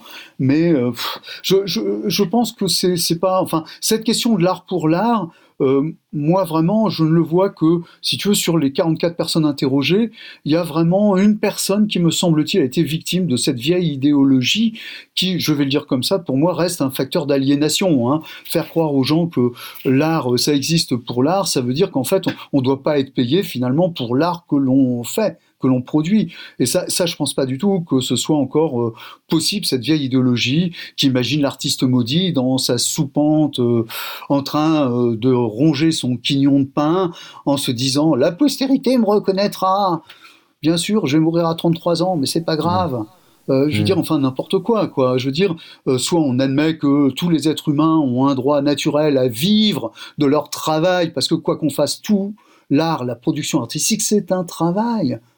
Et je veux dire, on est cette histoire d'économie inversée, par exemple, dont nous, nous, a parlé Bourdieu en disant, bah oui, on va travailler pour pouvoir accomplir son art plutôt que avoir un, travail pour euh, pour manger. On va on va être obligé d'avoir d'autres activités. Ça se révèle vrai, mais en même temps, ce qu'on voit aussi, c'est que dès qu'ils le peuvent, et ils le peuvent souvent parce qu'ils ont beaucoup de compétences, eh bien ils vont passer de la bande dessinée à des activités connexes, voire à des activités annexes. On voit bien que plus ils prennent d'âge, moins ils font d'activités ou vraiment dans des périodes difficiles, moins ils font d'activités qui n'ont aucun lien avec la bande dessinée. Ça veut dire que malgré tout, le rapport à l'image, au dessin ou à l'histoire, parce qu'on a des scénaristes aussi, bah, se fait euh, euh, aussi à travers plusieurs, euh, plusieurs secteurs finalement de professionnels.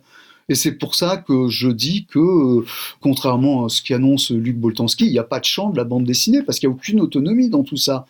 Euh, les gens, moi j'ai plein de gens qui ont arrêté de dire l'art pour l'art, c'est pas la moitié de l'échantillon qui, qui pensent faire de l'art pour l'art, c'est des gens qui disent moi je veux faire un bon bouquin, je veux faire un beau bouquin, je veux dire des choses, euh, j'ai envie de raconter des belles histoires, j'ai envie de faire des beaux dessins, ok, mais euh, l'art pour l'art, euh, ça c'est, enfin je veux dire c'est c'est quelque chose et je suis pas tout à fait certain que euh, vraiment, ça, je, je, pense que si Boltanski ramenait ça, euh, euh, c'était par rapport à l'autonomisation de la bande dessinée quand la bande dessinée adulte est née. Mais enfin, moi, j'ai son article encore là, juste devant moi, tu vois, au moment où je te parle. Mais ça veut dire qu'ils se définissent comment ces gens aujourd'hui? Ils se définissent pas comme artistes? Bah si, bien sûr. Mais pourquoi faire de l'illustration, ça serait pas un art? Même faire non, de la communication dis, visuelle. Il n'y a plus d'art pour l'art. Et les gens peuvent continuer à se dire qu'ils sont artistes, même s'ils recherchent une rémunération mais, mais, mais, ou ils font un travail technique. Ah oui, non, non, mais je te rappelle quand même que euh, le, le, le, grand terme par lequel Bourdieu définit en fait le fait qu'il existe un champ, c'est quand finalement il y a un capital spécifique qui se dégage et quand les gens sont mus par un principe et ce qu'il réclame, en fait, enfin, la manière dont il les différencie, dont il les différencie euh, bah, avant toute chose, c'est le fait que les gens vont produire de l'art pour l'art, c'est-à-dire de manière gratuite et désintéressée. Et si ce principe-là n'existe pas, bah moi, ce que j'ai, c'est pas ça du tout. Il n'y a pas de champ. Si tu veux, les gens, ils se disent pas ça. Ils se disent, moi, j'aimerais bien gagner ma croûte. Ben oui, bien sûr, bien sûr, mais est-ce que ça les empêche, eux, quand tu les, entre... quand on les entretiens avec eux, comment est-ce qu'ils sont dans la, dans la félicité? Est-ce qu'ils disent euh, ouais, je suis artiste Quand par exemple tu dis. Euh, ben non, c'est ce que je te euh, dis, ils sont pas dans la félicité. Non, ils, sont heureux, ils sont heureux d'être hors de l'usine ou hors de boulot de merde pour réaliser quand même ce qu'ils aiment dans leur vie, d'être, de suivre la passion, de pouvoir dessiner. Écoute, je pense pas que. J'ai l'impression que c'est désincarné ce que tu dis, que ouais, bon, on va faire une bande dessinée, on, va écrire un truc, mais bon, on va être payé, puis, euh, et puis voilà, quoi. Mais c'est, c'est quand même pas la même chose que de fabriquer des pulls en laine sur une chaîne de montage. Ben, c'est, des gens qui produire euh, une œuvre d'art, enfin, de créer une bande dessinée. Mais je pense que le. En fait, il faut imaginer que ces gens-là. Alors là, il faudra remonter à la socialisation en fait primaire depuis euh, qu'ils sont tout petits, racontent des histoires, ils dessinent.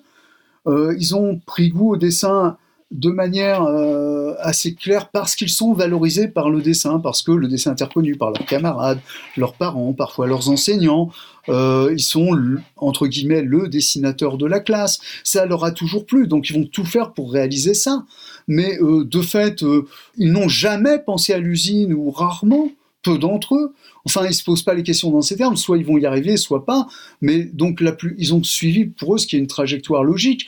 Euh, je pense à un de mes auteurs qui, lui, effectivement, aurait dû, par rapport à sa pente sociale, euh, ne jamais venir à l'ESI et probablement finir comme ouvrier. Mais celui dont je parlais tout à l'heure euh, était pratiquement dans, dans, le même cas.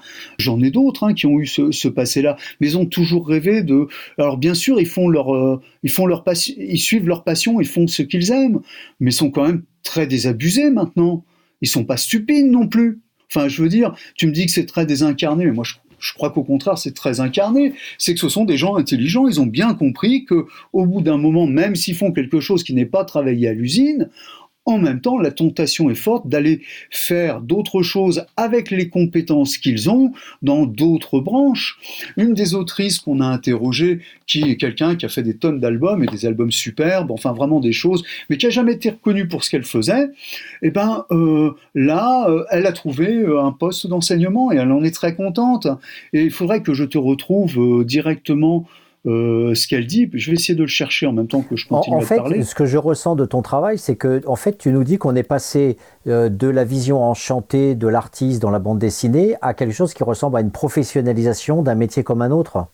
Tu sais, enfin, moi, je je, sais pas si l'art a jamais été un métier euh, différent d'un autre. Probablement. Enfin, je sais pas. Là, si tu veux, il faudrait revenir sur les anciennes conceptions qui nous montrent comment euh, l'art. Mais là, c'est pas. Il y a des historiens de l'art qui ont travaillé pendant des années là-dessus et qui nous montrent comment on est passé finalement d'abord euh, d'un art plutôt académique à un art plutôt artisanal et qui se détache maintenant vers d'autres formes artistiques.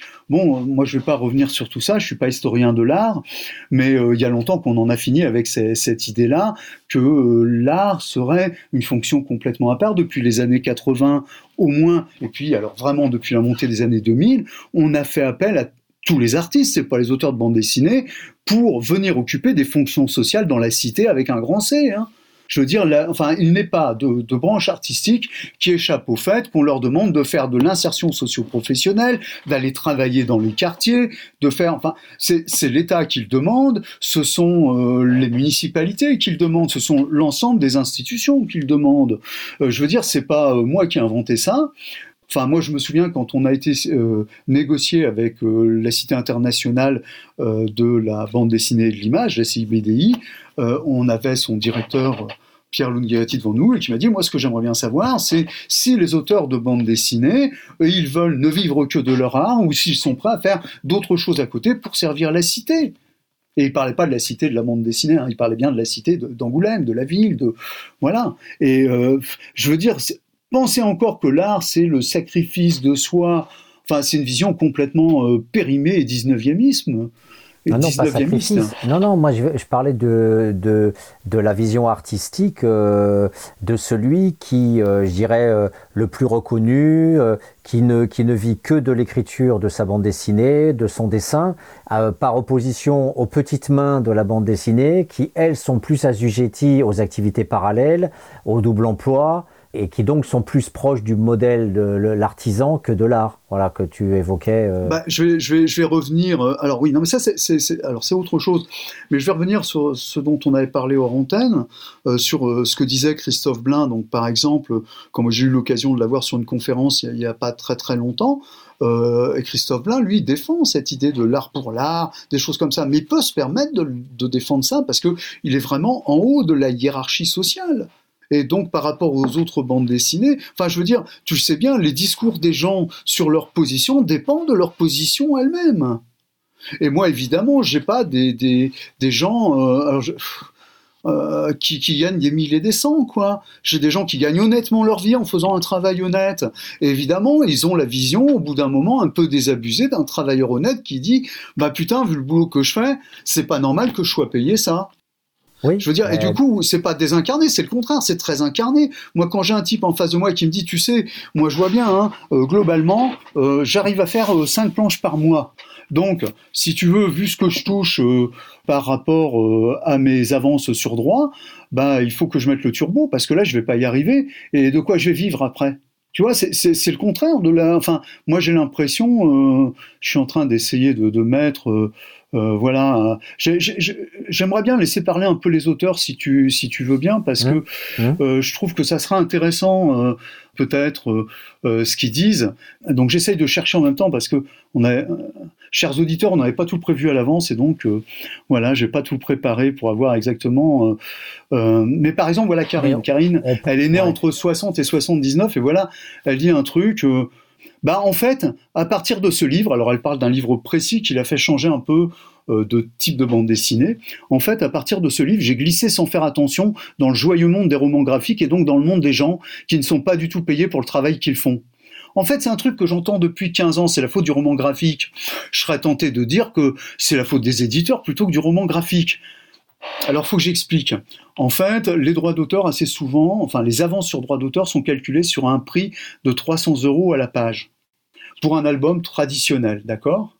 Euh, mais quand on fait un roman graphique, donc qui va contenir plus de pages, puisque le roman traditionnel, euh, pardon, l'album traditionnel globalement c'est 44 pages, ce qu'on appelle le 44 CC pour 44 couleurs cartonnées, euh, ou plutôt cartonnées couleurs, mais peu importe.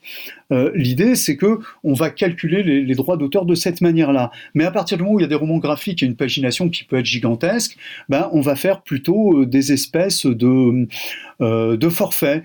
Donc, selon qu'on fait du 50 à 60 pages, du 100 pages, du plus de 100 pages. Et donc, on, on comprend pas bien pourquoi ça s'est été imposé, mais ça donne des, des choses comme ça. Et voilà un autre dessinateur qui parle. Quand je parlais de la détérioration de nos conditions de dessinateur, c'est évidemment l'émergence du roman graphique. Il n'y a plus de pagination, on marche au forfait, et on marche sur des quantités de pages où il y a un forfait quand on a jusqu'à 50 ou 60 pages, puis un autre forfait quand ça va jusqu'à 100 pages, et puis un autre encore quand on dépasse les 100 pages. À un moment donné, il y a un plafond. Donc qu'on fasse 200 ou 300 pages, ce sera toujours dans le meilleur des cas 25 000 euros qu'il nous proposera pour le scénariste et le dessinateur. Alors moi je vais faire juste euh, un petit aparté hein, pour dire que 300 pages, euh, ça fait vraiment beaucoup de, travail. C'est au, c'est au moins 3 ans de travail quoi. Donc euh, si vous pensez qu'on peut vivre avec 25 000 euros pendant 3 ans à deux, à vous de voir. Bon, et il dit, il y a d'autres éditeurs qui proposent pas ça, qui vont proposer 4000 euros pour faire euh, 200 pages. Ça fait la page à 100 euros, plutôt que les 300 euros que je pouvais toucher au début. Voilà. Donc, on est vraiment là-dessus. Ça n'a rien de désincarné. C'est l'idée même que ces gens, ils voient bien ce qui touche en fin de mois. On, peut parler aussi des relevés de droits. Quand les relevés de droits arrivent, à un moment ou un autre, les, les gens savent même pas lire les relevés de droits. Ils comprennent pas euh, ce que les éditeurs euh, envoient.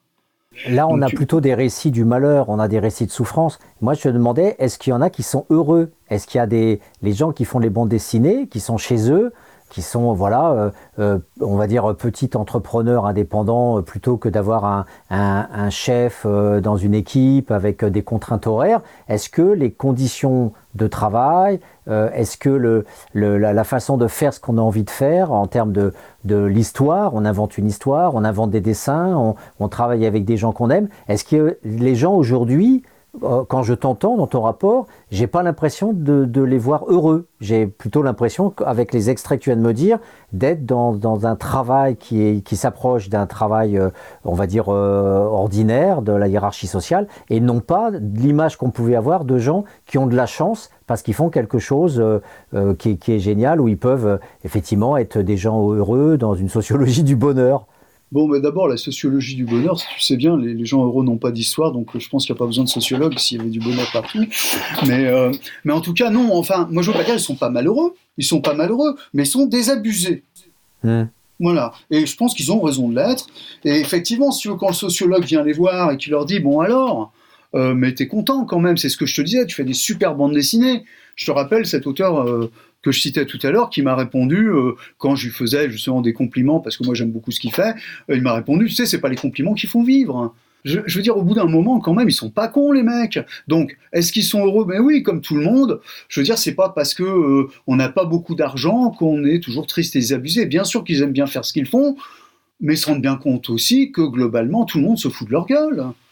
Je, suis désolé, j'imagine, que je vois à peu près bien ce que tu touches euh, au CNRS, je connais un peu les tarifs, mais maintenant, imagine que je te demande de me sortir euh, au minimum euh, un article par, par mois en touchant la moitié de ce que tu touches. Tu serais heureux? Bah, ça, ça, Parce que je sais que tu aimes la sociologie, je sais que tu es un passionné, que tu es prêt à faire ça pendant toute ta vie, mais tu crois vraiment que tu, tu tiendrais? Ça, ça dépend de ceux qui me corrigent derrière. Parce que l'article, si ça... dans ce cas-là, je me suicide. voilà. Non, non, mais franchement, enfin, je veux dire, on parle de gens qui finalement travaillent parfois 10 heures par jour, parfois le week-end, qui n'ont quasiment pas de vacances, qui peuvent pas tomber malades et qui sont payés le SMIC. Hum. Mais est-ce que ça, c'est pas lié à ton échantillon d'Angoulême de, et que tu as, voilà, t'as pas forcément été à Paris rencontrer euh, les dessinateurs consacrés. Ouais, bon, moi je veux bien, mais enfin, euh, je sais aussi par les chiffres de vente que globalement, des dessinateurs qui vivent vraiment de leur art, je veux dire, je sais pas combien il y a de dessinateurs en France, mais je dirais quelque chose entre, enfin, de dessinateurs, d'auteurs, pardon, excusez-moi, euh, je dirais en, probablement 4000, 5000, il y en a énormément. Moi, je sais pas s'il y en a 120 qui gagnent bien, qui, vivent de mmh. leur art. Je veux dire, et pas vraiment de leur art. Enfin, tout à l'heure, je t'ai cité l'exemple de Dupuis et Berberian. Enfin, moi, je ne sais pas euh, combien se vend un Monsieur Jean. Euh, ça doit être facile à retrouver, mais euh, je veux dire, ça se vend très très bien, quoi. Je veux dire, c'est quelque chose qui, qui marche bien, et ces gens-là te disent qu'il faut qu'ils fassent autre chose à côté. Donc, moi, je sais pas, euh, Christophe Blain se vend très très bien et il fait des choses à côté parce que ça lui plaît certainement, mais probablement qu'il ne serait pas obligé. Mais à part euh, Jean Van Damme euh, en scénario, je veux dire, et puis quelques dessinateurs très très précis, moi je pense qu'il y a très peu de gens qui vivent de leur art. Donc ça veut dire qu'avec les écoles, avec la diversification des métiers, avec tout ce que tu as pu dire, euh, notamment des genres de BD, avec la vulgarisation scientifique, les adaptations littéraires et, toute, la palette des métiers connexes et annexes qui peuvent exister, il y a de plus en plus de gens qui peuvent aller dans la BD, euh, en vivre relativement mal, mais qui quand même euh, sont plus nombreux à pouvoir vivre de ça qu'auparavant. Est-ce que c'est quoi la, finalement la conclusion que tu peux tirer de ton enquête? Une seule conclusion J'ai droit qu'à un seul mot là euh, Non, parce que tu m'emmènes. T'as droit à une minute. tu m'emmènes dans des trucs pas possibles. Bah, je vais dire. Le, le, problème, mais on le sait, alors le problème il est politique hein, essentiellement parce que les éditeurs ils font du commerce et puis ils font pas tous, euh, voilà, il y en a certains qui profitent de la situation et puis d'autres qui n'en profitent pas donc euh, ça dépend vraiment des gens, mais le problème, c'est qu'il n'y a pas de statut d'auteur à l'heure actuelle. Je vais redire ce que dit la Ligue des auteurs euh, chaque semaine. Le fait, c'est que l'État s'en fout, a enterré le rapport Racine, et que les différents ministres de la Culture ne font pas leur travail. Mmh. Voilà, c'est tout. C'est aussi simple que ça. Hein. Et ça changerait quoi d'avoir un statut dit concrètement pour les auditeurs ça, ça, ça, permettrait par exemple de mettre au point des contrats standardisés. Mmh. qui permettrait, euh, ça permettrait de réguler, par exemple, la répartition de l'argent, parce qu'à l'heure actuelle, c'est pas l'auteur. L'auteur, en fait, sur un livre, il touche 8%, 8% à peu près, 10% peut-être, euh, s'il est bien placé. Mais euh, 8%, ça veut dire qu'en fait, quand on lève, quand, une fois que le mec, il a remboursé, le mec ou la nana, a remboursé finalement son avance sur droit d'auteur. Il va toucher des droits d'auteur, mais ces droits d'auteur, c'est combien? 8% sur un livre, il va toucher 15 centimes? 15 centimes par livre vendu? Mais euh, c'est sûr que ça va lui faire des grosses heures sup, hein. il va être content là, il va gagner beaucoup, beaucoup d'argent. Euh, je veux dire, il y a un problème de répartition, simplement. À l'heure actuelle, ceux qui touchent le plus, ce sont les libraires. Hein. mais en fait, si tu cumules le, diffuseur et le distributeur, qui appartiennent souvent à l'éditeur, et si on prend, on met les trois ensemble, il n'y a pas photo, on sait. Voilà. Et donc, il faut imaginer une autre répartition de l'argent. Mais pour qu'il y ait une autre répartition de l'argent, il faut qu'il y ait des organismes représentatifs. Ce qui n'est pas le cas. Ce qui n'est pas le cas à l'heure actuelle. Et le rapport Racine, le rapport de Bruno Racine, pour ceux qui ne savent pas, donc sur le statut de l'auteur qui est sorti et a été joyeusement enterré par notre joyeux gouvernement, proposait justement qu'on mette en place des organes représentatif. Et je ferai remarquer que c'est aussi une des propositions au filigrane de ce rapport, au moins à l'échelle de la région. Parce qu'il me semble qu'en tout cas, on aurait tout à gagner euh, en Charente d'avoir aussi, euh, on va dire, un espace. Alors probablement que les, auteurs aussi s'y engueuleraient, parce que du fait qu'il y a de la concurrence, c'est pas un milieu non plus, euh, comment dire, pacifié. Hein, voilà, mais ça leur apprendrait à travailler un peu ensemble et probablement qu'à mon avis, on pourrait faire naître des revendications plus justes qui arriveraient à aboutir. Hmm. Et ça serait la même chose. Enfin, à l'heure actuelle, quoi qu'on fasse, il n'y a pas de véritable représentation des auteurs, et pas que des auteurs de bande dessinée, au niveau national. On laisse finalement des grands organismes et des représentants qui ne représentent personne, sinon euh, les éditeurs et les nantis, gérer le sort de ceux qui vivent dans la précarité. Alors je suis désolé si ça fait un peu misérabiliste, mais il y a un moment ou un autre où il faut choisir ses combats. Hein. Eh bien, Sylvain, euh, j'aime bien ce mot terminal, voilà, de choisir ses combats. Euh, ton dernier combat, c'est de nous trouver une troisième musique pour clôturer cette émission. Ben ouais. Voilà. Est-ce que tu peux nous redonner avant le titre de ton rapport et enchaîner avec le titre de troisième titre de la musique que tu nous proposes Je vais pouvoir arriver à faire ça. Donc le rapport, ça s'appelle Socialisation, formation, trajectoire et conditions de vie des auteurs francophones de bande dessinée en Charente. Il est en accès libre. Si ça vous intéresse, vous tapez sur n'importe quel moteur de recherche de votre choix, qui de préférence ne commence pas par un G, mais bon, c'est vous qui choisissez. Vous tapez Marsam, M-A-R-S-A M, et ça va venir tout de suite. D'accord? Et dès que vous serez sur Marsam, je crois que c'est .org, euh, voilà, euh, vous aurez le rapport. Mais sinon, vous allez sur le site de la Cité internationale de la bande dessinée, sur le site du pôle Magelliste, même sur le site euh, de l'ALCA, ALCA, donc l'agence du livre de Nouvelle-Aquitaine, qui diffuse notre rapport sans même nous avoir demandé la permission. Ça veut dire que vraiment ils défendent vraiment les auteurs, hein, l'ALCA. Et donc, pour vous permettre de digérer tout ça, je vous ai choisi une jolie chanson. Cette chanson, elle s'appelle Silence. C'est une chanson de Benoît Tranchant, qui est aussi un auteur en goumoisin, sous le doux nom de Benoît Pretzel, et dont je vous conseille vraiment de lire les ouvrages et d'écouter la musique. Silence